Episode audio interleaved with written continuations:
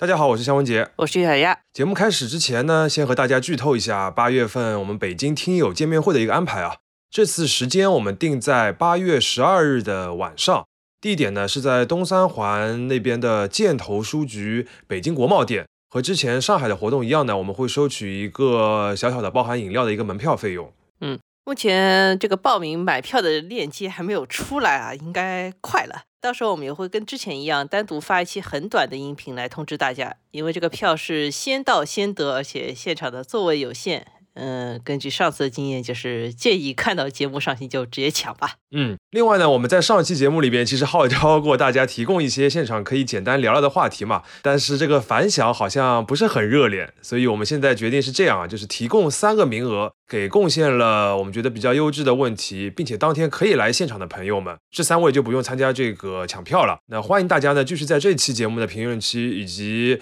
商业就是这样的即刻的状态下面来留言提问。另外，一定要注明当天自己能否到达现场啊！我们会在评论区里面非常主观的挑选一下，然后再请小助手帮忙赠票。关于见面会呢，我们就先说到这里。言归正传啊，这一期节目我们要追一个热点，就是最近上映之后有点火的这个《芭比》。呃，岳老师看了吗？我刚看，而且把今年看电影配额的三分之一就用掉了。你是说你一年只能到现场看三部电影吗？对，就是这样。呃，没想到你是这么节约看电影配额的一个人啊！芭比呢，我也看了，而且觉得还是蛮不错的。就虽然大家说这个里边的这个价值观传播的部分有点直给啊，但我觉得直给的内容本身还是蛮好的。啊，我可能就是因为之前期待值比较高吧，实际看完就觉得一般哎，而且跟我一起去看的人，二十分钟开始就睡着了。斗胆发表一些我自己的观点啊。首先，这个电影没有什么故事可言，简而言之，它就是芭比和肯出现了矛盾，甚至我感觉这么说完都算不上什么剧透啊。其次就是中后段这个说理确实像你说的，就比较生硬，感觉就是拿了一组这种社科的学术名词，然后让 ChatGPT 说你给我写个台本，它写出来就是这个样子。但是我也很能理解大家为什么喜欢。这个电影，其实点可能就是因为他说了一些大实话吧。于老师啊，你对这个这个娱乐电影的要求有点高啊。嗯，我是觉得 Barbie 能够引发这么多的共鸣已经很厉害了，而且它是实际上是一个全球范围的共鸣啊。你想，它在全球上映第一个周末就收回了这个电影制作的成本，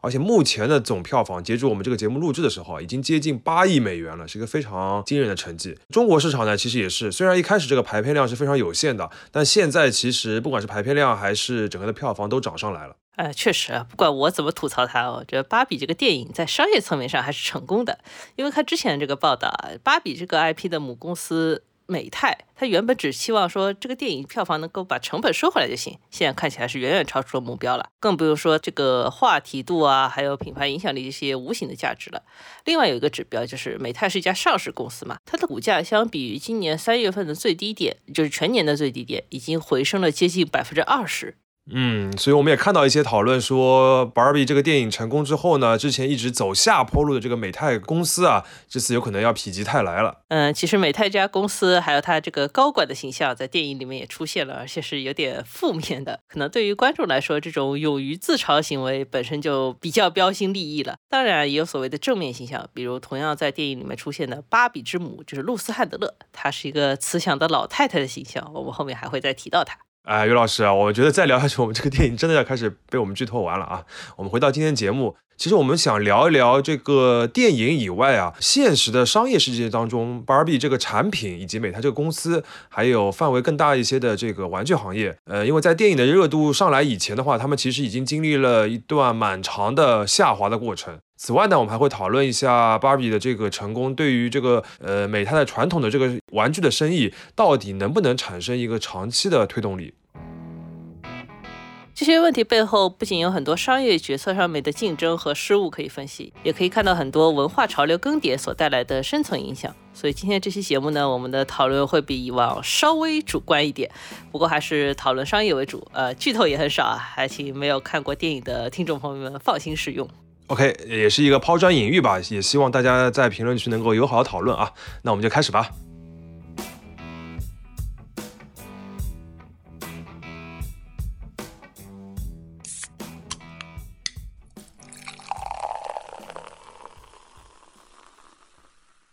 这里是商业就是这样。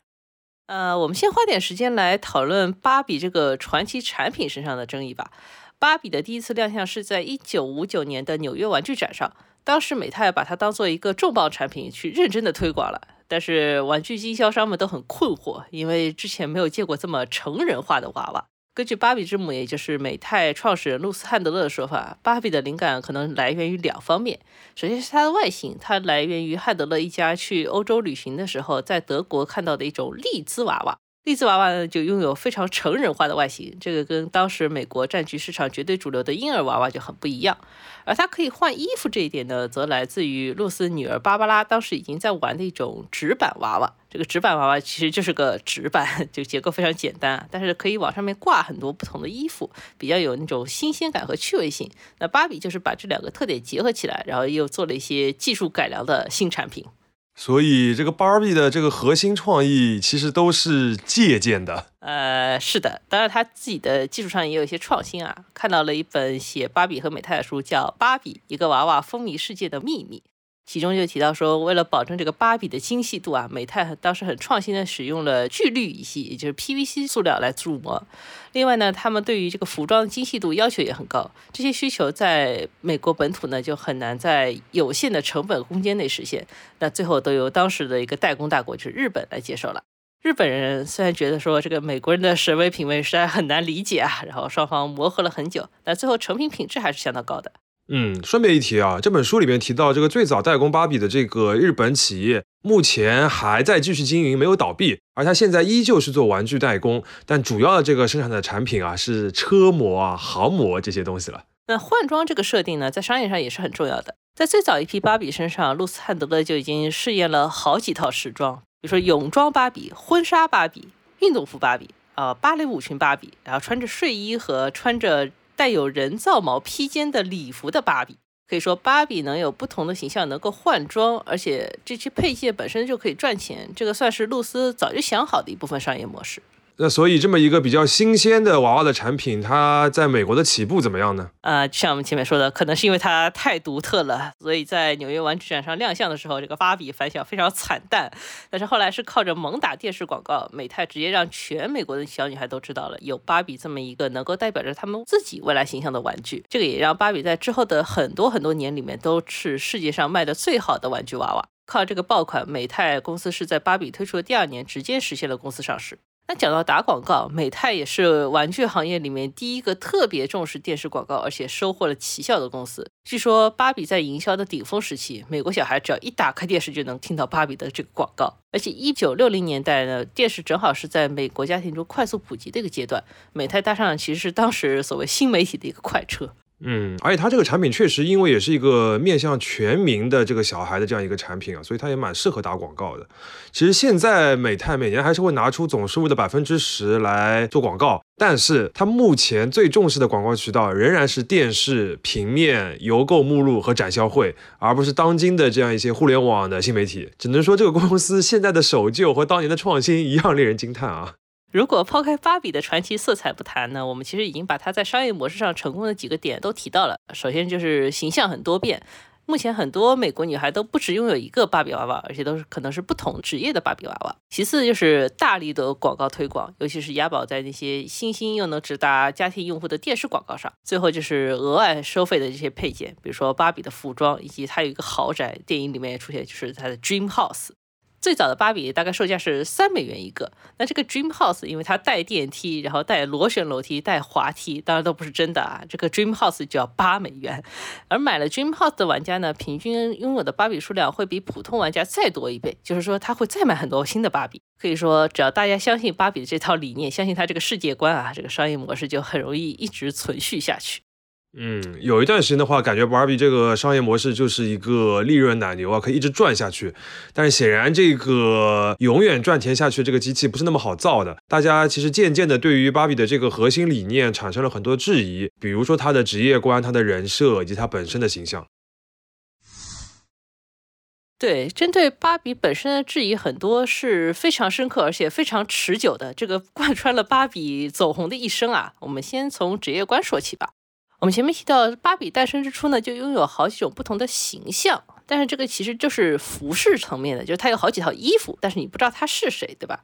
但是很快美泰就把这种形象上的差异升级为所谓职业上的差异，就是他穿的职业服装，芭比变成一个拥有很多种职业身份的玩具。这个也是他后来变成一个大爆款的重要原因。如果说一开始的芭比只是抓住了小朋友对于成为大人的憧憬，那么职业化的芭比其实是更精准的击中了成为什么样的大人的一个目标。嗯，当时的美国呢，其实除了电视的普及以外，也在经历一个女性走向职场的这样一个职业化的普及。嗯，很多的女性不再当家庭主妇了嘛，而是踏入社会工作。就这个转变，不仅对于女性自身有影响，其实也会显著的影响孩子对于职业的这个认知。然后，芭比走这个职业化的这个路线的话，其实也是在回应或者顺应这样一个变化。嗯，当然了，由于芭比本身尝试新职业，并不需要经历什么真正的社会挫折啊，所以她的很多 新兴的职业尝试，比如说她当宇航员、当程序员或者当美国总统，其实都是远远比现实中要提早实现的。不过，当一个新的职业芭比出现在小朋友面前的时候，应该或多或少都会拓展他对于未来自己发展空间的一个想象，至少是品牌方是这样认为的。但是其实现实是很骨感的。最近 NPR 的播客节目的 Indicator 正好做了一期跟芭比相关的节目，其中就提到两个点。首先，如果把芭比诞生的时候和现在美国女性从事的最主流的职业分布做一个对比，会发现其实没什么变化，还是那些你能想象的女性一开始就会做的一些工作。其次呢，就是早年的芭比新品确实尝试了很多非常超前的职业，但是中后期呢，也经常会回归一些比较传统的职业。嗯，相当于芭比没能一直引领潮流啊。当然，我觉得这也很正常。你不可能指望一个玩具能够对于一个国家的什么女性的就业产生什么结构性的变化。但后面一点的话，其实也我倒觉得是有点值得反思的。就是这个芭比到了后期，反而有可能开始和真实社会中的职业女性一样，走回了一个比较保守的、稳定的这样一个路线。嗯，是的，其实职业化呢，还涉及到芭比在人设上面的一个核心问题。我们之前节目不是聊过琳娜贝尔嘛？那她刚出道的时候，大家都说她是一个没有故事也没有作品的 idol 嘛。当时我们其实就辨析过，迪士尼其实给她写了一个虽然很简短，但是包含了她性格特点的故事。就是很短的一个故事，而他在迪士尼乐园里面每一天的行为举止，其实都是在强化这些特点的，而且还要通过社交网络不断的传播，最后呢，其实就形成了大家对于目前对于琳娜贝尔的一个认知。那反过来看芭比，她的问题是很类似的。你如果把芭比的衣服去掉，一个经典的芭比形象，她其实就是一个身材出奇的好的年轻白人女性。呃，虽然她有很多朋友，而且还有男朋友，但是她自身的这个故事是非常单薄的，也没有一个场合让这个用户共同来体验它。那小朋友呢，就只能根据自己手里芭比的这个职业形象，以及他自己对于这个职业场景的简单的了解，来想象一个故事。那小时候自己编过故事的就知道啊，这种脑子里的想法其实是很难跟人家分享，更不要说通过互联网传播的。所以，相比于琳达贝尔的话，其实芭比还是更像 Sony Angel 或者 Molly 这种感觉。嗯，有点像以前是所谓一千个人眼中有一千种哈姆雷特，现在光芭比自己的职业就成百上千种，然后再叠加每个用户的各自想象，这个复杂程度难以衡量，而且还没法传播。那芭比不是有个经典口号叫 She's Everything 嘛？但是对于芭比来说，这个口号其实是有点过重了。哎，这么说的话，其实这次的这个电影也是试图想要修补一下这个问题。嗯，至于修补的好不好，就另当别论了啊。那最后一个关于芭比产品的问题就在于，经典芭比这个设计其实一开始就离真实的人比较远，它有很多处不符合真实情况的人体形态设计，是一个过于完美化的模特形象。这是因为它最初复刻的就是一个很有争议的成人形态的玩具。那芭比这个形象来源，我们一开始说了，它是一个叫莉莉的。德国玩偶，它在当时的德国是一个色情意味很重的产品，它完全迎合了当时的男性对于某一类女性的定式思维和看法。即使露丝汉德勒这个版本是一个清洁版。它采用了各种职业化的外观啊，全新的销售渠道，而且是在完全不同的市场里面销售的。呃，一开始在做推广的时候，其实也不是那么容易被外界接受的。所以实际上啊，就在芭比推出两年后，莉莉的这个制造商就起诉了美泰，说芭比是原封不动的复制了莉莉，只是做了很微小的改动。然后在审理期间呢，很多人仔细研究这两款娃娃，然后觉得确实也几乎是一模一样的。这个官司打了三年啊，然后最终是达成了庭外和解。这和解的方式呢，就是美泰直接买下了莉莉的版权，然后解决了这个问题。啊，这个芭比这个形象虽然因为买下了莉莉的版权，就某种意义上来说摆脱了所谓抄袭和色情意味的问题，但是随着时代的发展呢，它又掉到了所谓刻板印象和政治正确的坑里面。所以之后呢，这个芭比就开始出现了不同的肤色、不同的种族和不同身材的版本。但是呢，这个期间还是出现过像奥利奥芭比这种就是意味不明、被迫召回的产品。而竞争对手们反而可以从一开始就创造一个没有那么完美，但是更加正确的类芭比产品。比如说，二零零零年就诞生了一个叫布拉茨娃娃的东西。嗯，其实这个芭比的这个竞品还是蛮多的。就现在你在什么淘宝上面搜，都可以搜到很多类似的娃娃。不是小时候还有什么仙帝娃娃，对吧？那事实上啊，关于芭比这个形象到底有没有原创性，这个是有很多争议的。而且它跟竞争对手之间呢，也有一系列所谓知识产权的纠纷。纽约客在二零一八年初有过一篇非常精彩的长文，我们会把这个原文和中文的译作的链接一起放在 show notes 里面，感兴趣的朋友可以自取啊。当然，市面上总有能够摆脱这些争议，而且走出一种其他形态风格的娃娃产品。比如说，目前在中国，我们前面提到泡泡玛特出售的这个 Molly，以及呢这种需要买各种衣服来装点的棉花娃娃，因为走了低幼风，都是非常安全的选择。但是有了这么安全选择，你再回过头来想想，这个芭比的诞生，不就是为了打破低幼风娃娃对于当时美国市场的垄断吗？嗯，这么来说的话，其实芭比，呃，一方面它这样一个非常新奇的设定，在当时来说非常新奇的设定，能够风靡整个市场，本身就是一个很独特的一个成绩吧。但是因为它风靡的话，它这个形象本身又会和它这个普及性之间产生一些矛盾。呃，为了正确和安全的话，有可能有的时候就得牺牲掉一些很现实的想象力了。本来这期节目其实想多花点时间讲讲美泰的，结果我们还是讲了这么久芭比这个产品本身。嗯，怎么说呢？美泰和芭比在知名度上可能差了好几个量级啊。像芭比已经成了经典的文化现象，那美泰呢，只是一个起起伏伏的传统公司罢了。美泰这家公司呢，就是由芭比之母露丝·汉德勒，然后加上她的老公艾略特·汉德勒，以及一位就是名字里带“泰”的工程师成立的。芭比呢，现在是美泰的顶梁柱，但是它不是公司历史上的第一个爆款。实际上，如果你研究美泰发展史上的前十五年，会发现这个充满了二战后特有的机会主义。是吗？怎么跟二战还扯上关系了？要不展开讲讲，尤老师？啊，那美泰最开始呢，就是汉德的这个家庭的手工作坊，当时主打的就是用像有机玻璃和树脂这样的当时的新材料来制作一些像相框啊、摆件啊、配饰之类的工艺品。有机玻璃呢，其实就是一个很典型的从军用转向民用的材料。那赚了点钱以后呢，美泰就开始比较集中的开发玩具产品。公司的第一个爆款，前面提到啊，它就是打嗝枪。这个名字听上去很像整蛊玩具，其实是一款仿真度非常高的玩具机关枪，可以一口气打出五十发子弹。只不过这个子弹声音比较滑稽，有听上去有点像打嗝。那为了推销这款产品，露丝拿出了五十万美元，在当时史上第一档现代儿童节目《米奇俱乐部》里面买了一个广告位。五十万美元相当于当时美泰所有的净资产。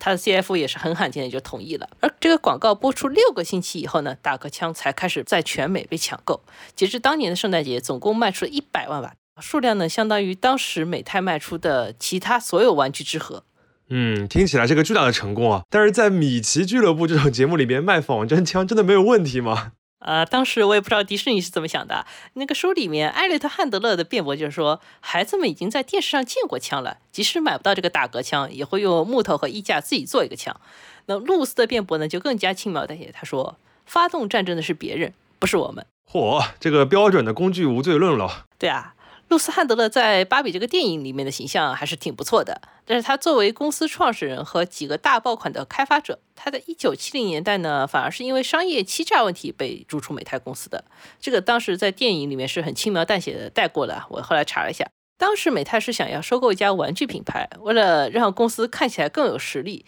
美泰内部就伪造了一系列邮件啊、票据，甚至有伪造的顾客签名，就是让自己看上去经济实力更强。那事情败露以后，露丝·汉德勒和美泰当时的执行副总裁被同时指控。由于当时美泰已经是上市公司了，这些行为也意味着他的财报有可能是造假的，而且他对美国证监会有虚假陈述的部分。露丝是坚持自己无罪的，但是后来对于政府提出指控，最终也没有抗辩，等于还是默认了，对吧？可以说，露丝她可能是一个产品开发和营销的天才，但是在商业道德层面，她这个弹性空间还是有点过大了。嗯，至少对一个上市公司的 CEO 岗位来说，他这样的品质缺陷是不太行的。所以后来很长一段时间里面，美泰都是那种由职业经理人管理的标准大公司。相对来说，它就会走一个比较稳妥的路线，就是长期开发芭比，而且不断的并购拓展。这个也让我想到芭比这个电影里面其实很微妙的一点，就是它可以嘲讽现任的管理层，但是却小心翼翼地神化了这个创始人。那从品牌的角度来说，这可能是一条底线。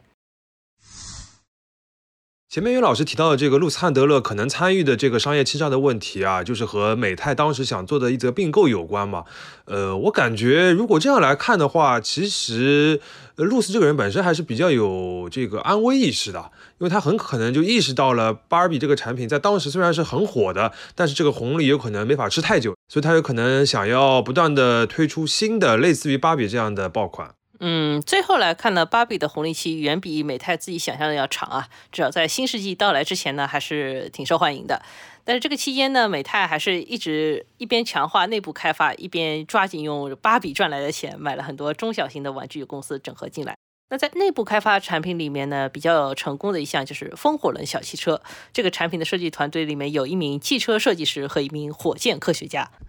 汽车设计师也就算了，对吧？毕竟是风火轮小汽车，怎么还有火箭科学家 啊？前面我们不是说美泰早年的这个发展史里面有很多二战后特有的机会主义嘛？火箭也是其中的一个元素。呃，因为在一九五五年，美苏两国就开始进入太空竞赛，你追我赶的。大家一起奔向太空，这个社会热点是被美泰紧紧抓住了。在芭比亮相的那一年，行业里面最关注的其实是美泰自主研发可以飞两百英尺高的一个二级塑料火箭。那这个项目的核心设计师呢，之前就参加过美国海军的导弹工程，所以合理怀疑啊，风火轮小汽车团队里面就是有从塑料火箭项目里来的人。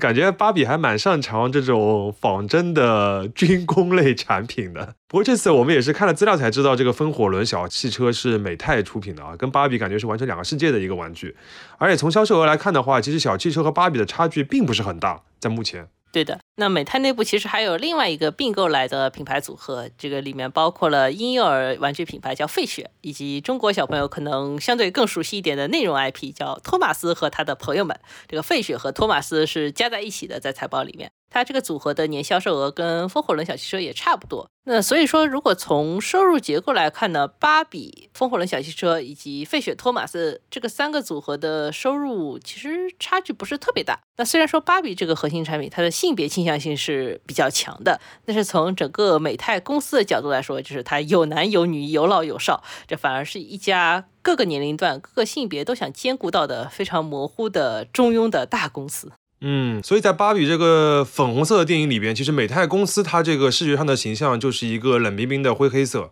呃，对的，所以说这算是它成为一家业务很多元的大公司所付出的代价吧，就失掉了自己的底色啊。不过媒体在写到美泰的时候，基本上还是会选择芭比这个最重要的公司的 IP 来指代这家公司。那第一财经周刊在二零零八年底写过一篇当时关于美泰中国区的报道，题目就叫《重振芭比》。二零零八年的时候，芭比已经要开始重振了啊。啊，我们前面说到这个芭比的生命力很持久，但是到了二零零零年代，确实显出了颓势。从美泰角度来看，当时的北美市场潜力已经真的挖的差不多了，该知道它的人，该买它的人都已经到顶了。那继续增长呢，就需要拓展一些原本不熟悉的海外市场，同时跟各种各样的零售品牌做联名产品。这轮业务拓展的顶峰呢，可能就出现在二零零七年。当年，芭比是在上海的淮海中路上面开出了一家六层楼高的全球旗舰店。这家店里面是卖从玩具啊、衣服到化妆品、食品，甚至 SPA 在内，芭比当时拓展了全部四十五个品类的产品和服务。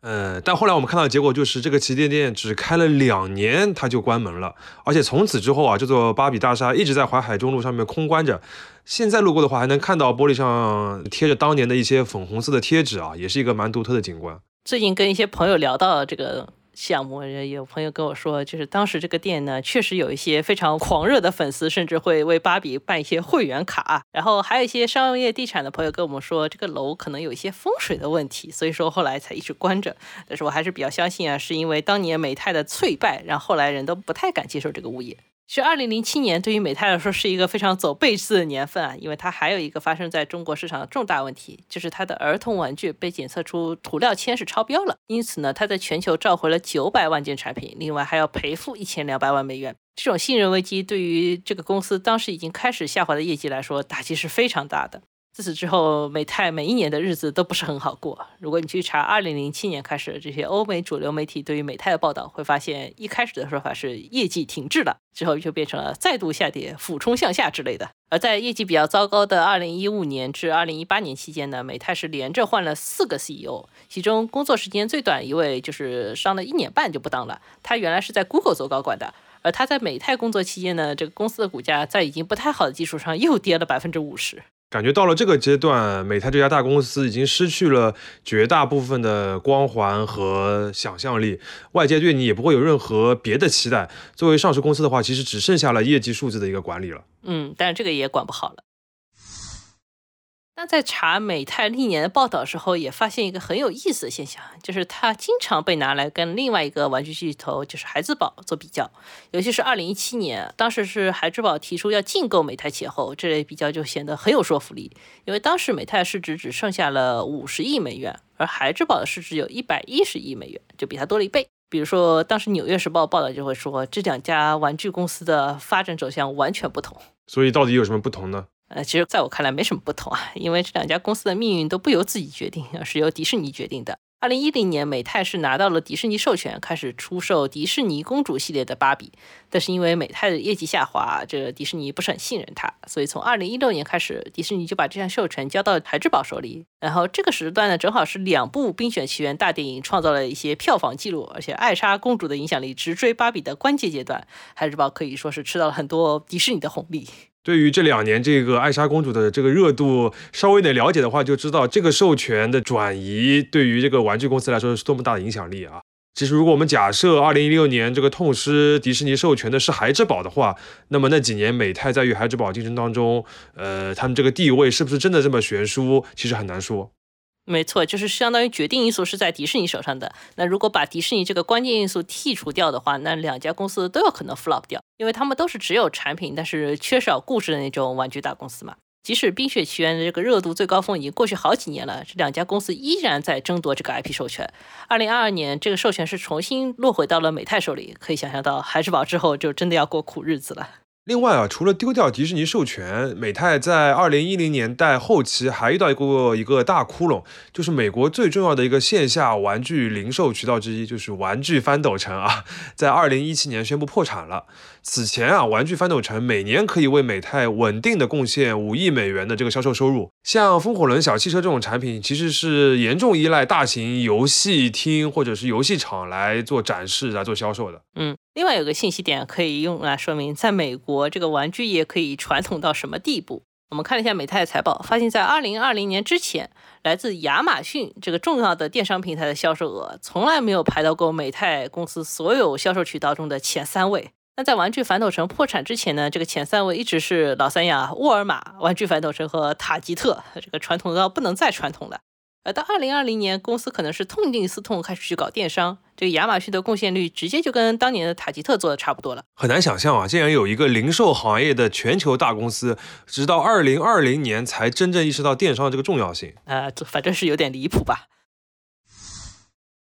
前面提到玩具反斗城破产这个事情，对于玩具业界影响真的很大，就是孩之宝也受到这个事情的影响。但是因为当时的美泰境遇就更差嘛，所以说这个破产的前几年基本上都是在咬牙硬扛，真的得重振公司了。然后呢，我们不是提到说，二零一五年到二零一八年期间换了四任 CEO 嘛？这二零一八年换上来这个 CEO 呢，就做了几件事情。呃，首先是裁员和裁场为主的一个成本缩减；第二就是压缩它的全球的经销商规模；最后呢，就是成立了一家美泰电视公司，开始做自身的内容化和 IP 化转型。这位 CEO 其实在来美泰之前的话，就是做视频网站的 MCN 的，所以说对于 IP 这一套还是比较熟悉的。呃，毕竟失去了迪士尼嘛，就只能把自己作为 IP 了。啊，把自己作为 IP 啊，呃，他是觉得说美泰有很多历史悠久的 IP 可以发掘嘛，像芭比啊、风火轮和托马斯，哪个不是深入人心的形象呢？其实都可以拍大电影吧。这点可能也是受了当年这个乐高大电影的启发。即使跟风火轮小汽车相比，这个乐高看上去都更不像一个 IP 啊，就是也不知道它是个什么东西，对吧？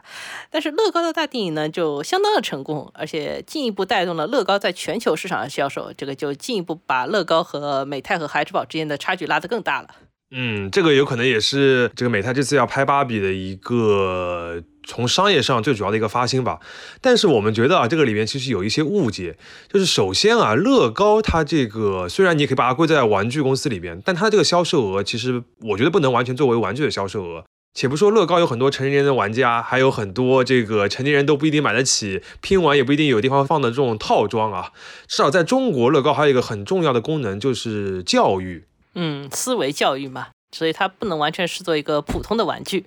我觉得另外一个误解就是说，乐高大电影，尤其是第一部，其实故事情节是非常优秀的。大家其实还是为了暑期档的一个好故事来买单，那顺便重拾了对于乐高的兴趣。至于情节没有那么好的乐高大电影第二部呢，一样就是反响也不是很好。那如果理解这一点，我觉得 Papi 理论上就应该把故事讲得再好一点。不过他至少还没有扑街嘛，没有没有像那个乐高大电影第二部那样。嗯，是的。我们再说回芭比啊，就是二零一八年这位新的 CEO 提出了这个电影计划，刚有个影子，其实就市场就已经足够兴奋了，他就已经足够提振这个对于美泰的信心了。如果你再去看二零一九年媒体对于美泰和孩之宝的报道，就会发现这个说法完全换了方向。当时的孩之宝业绩有一些动荡吧，就变成了令人失望的那一个。而开始回暖的美泰，就被人说有一种创业公司般积极向上的氛围。笑死了！我觉得这次芭比的这个票房和口碑的话，估计会让更多人在看美泰的时候，眼前多出一片这个粉红色的滤镜吧，然后重新来审视一下这个芭比的跨时代的意义啊，或者说是怎么说，沉迷于他们提出的这个玩具公司的 IP 战略啊等等的，就会都觉得它是很好的东西。我觉得这样的可能效果就成功了。我觉得芭比这个电影的成功呢，对于美泰自己来说呢，肯定是有些价值的。但是对于整个传统的玩具行业来说呢，可能真没有那么大的作用。首先，就像前面说的，不管是美泰啊、孩之宝还是乐高，如果你要跟迪士尼、DC 或者皮克斯相比，他们讲故事的能力都是很薄弱的。当务之急呢，可能还是要好好想想自己手上这些产品怎么做再开发会比较好。那我们现在看到一个方案，就是二零二三年四月，美泰和孩之宝签订了交叉合作授权协议。孩之宝将于二零二三年秋季推出芭比主题的大富翁游戏，而美泰计划于今年晚些时候发布变形金刚主题的乌诺游戏。对，就是提一下，就乌诺其实是现在美泰旗下蛮重要的一个产品，然后大富翁桌游呢，则是孩之宝旗下一个蛮重要的产品。虽然很诡异啊，但是这两个常年的竞争对手会在这种时候合作，只能说明都没想出什么特别好办法，只能互相提携了。嗯，说是互相提携，其实就是抱团取暖。那传统玩具现在真正的竞争者显然不是彼此啊，而是越来越普及的电子游戏行业，以及越来越像时间黑洞的短视频行业。如果说当年的芭比还能从电视机前争夺到孩子的一部分游戏时间，那么现阶段电子屏幕对于孩子的吸引力真的远远超过了娃娃和小汽车，反而是大人啊，可能因为平时就 用眼过度了，开始有点重拾对于传统玩具的乐趣了。用眼过度可还行，不过我觉得这也是芭比这个电影里面想要传达的嘛，就大家看过就知道，它里边还是蛮强调芭比和当下的成年人的一个情感的连接，而且从电影的票房也能看得出这个连接是做到的。至于说能不能反哺芭比本身的销售，我们不做预测。但是它如果要做到这点的话，肯定要在这个 IP 的塑造上面做更多的功夫，然后走得更远。嗯，不是说只有从家里翻出一个 VR 的芭比才可以的啊。呃，我觉得实体玩具和电子内容还有一个很大的区别，就是谁是造梦者的问题。那电子内容的它的信息载量是很大的，能够完整叙述一整个故事。那消费者很多是被动的接受这个故事以及它所传递的世界观，获得它所给你的能力。你可能很享受这个过程，但是这些东西都不是由你自己创造的。实体玩具呢，因为它所承载的信息量本身很有限，那到底能用它讲出什么样的故事，其实是要看这家玩具公司以及你自己的想象力的。感觉我们好像在说玩具行业和内容行业，但是又好像在说芭比这部电影本身。确实啊，可能存在两种截然不同的选择，一种是让渡思考的这个顺从，另一种是来自主探索的努力。但是不论是对于美泰这个公司，还是对于我们这个普通的消费者来说，重要的不应该是这两种选择带来的最终结果，而应该是选择这个过程。商业就是这样。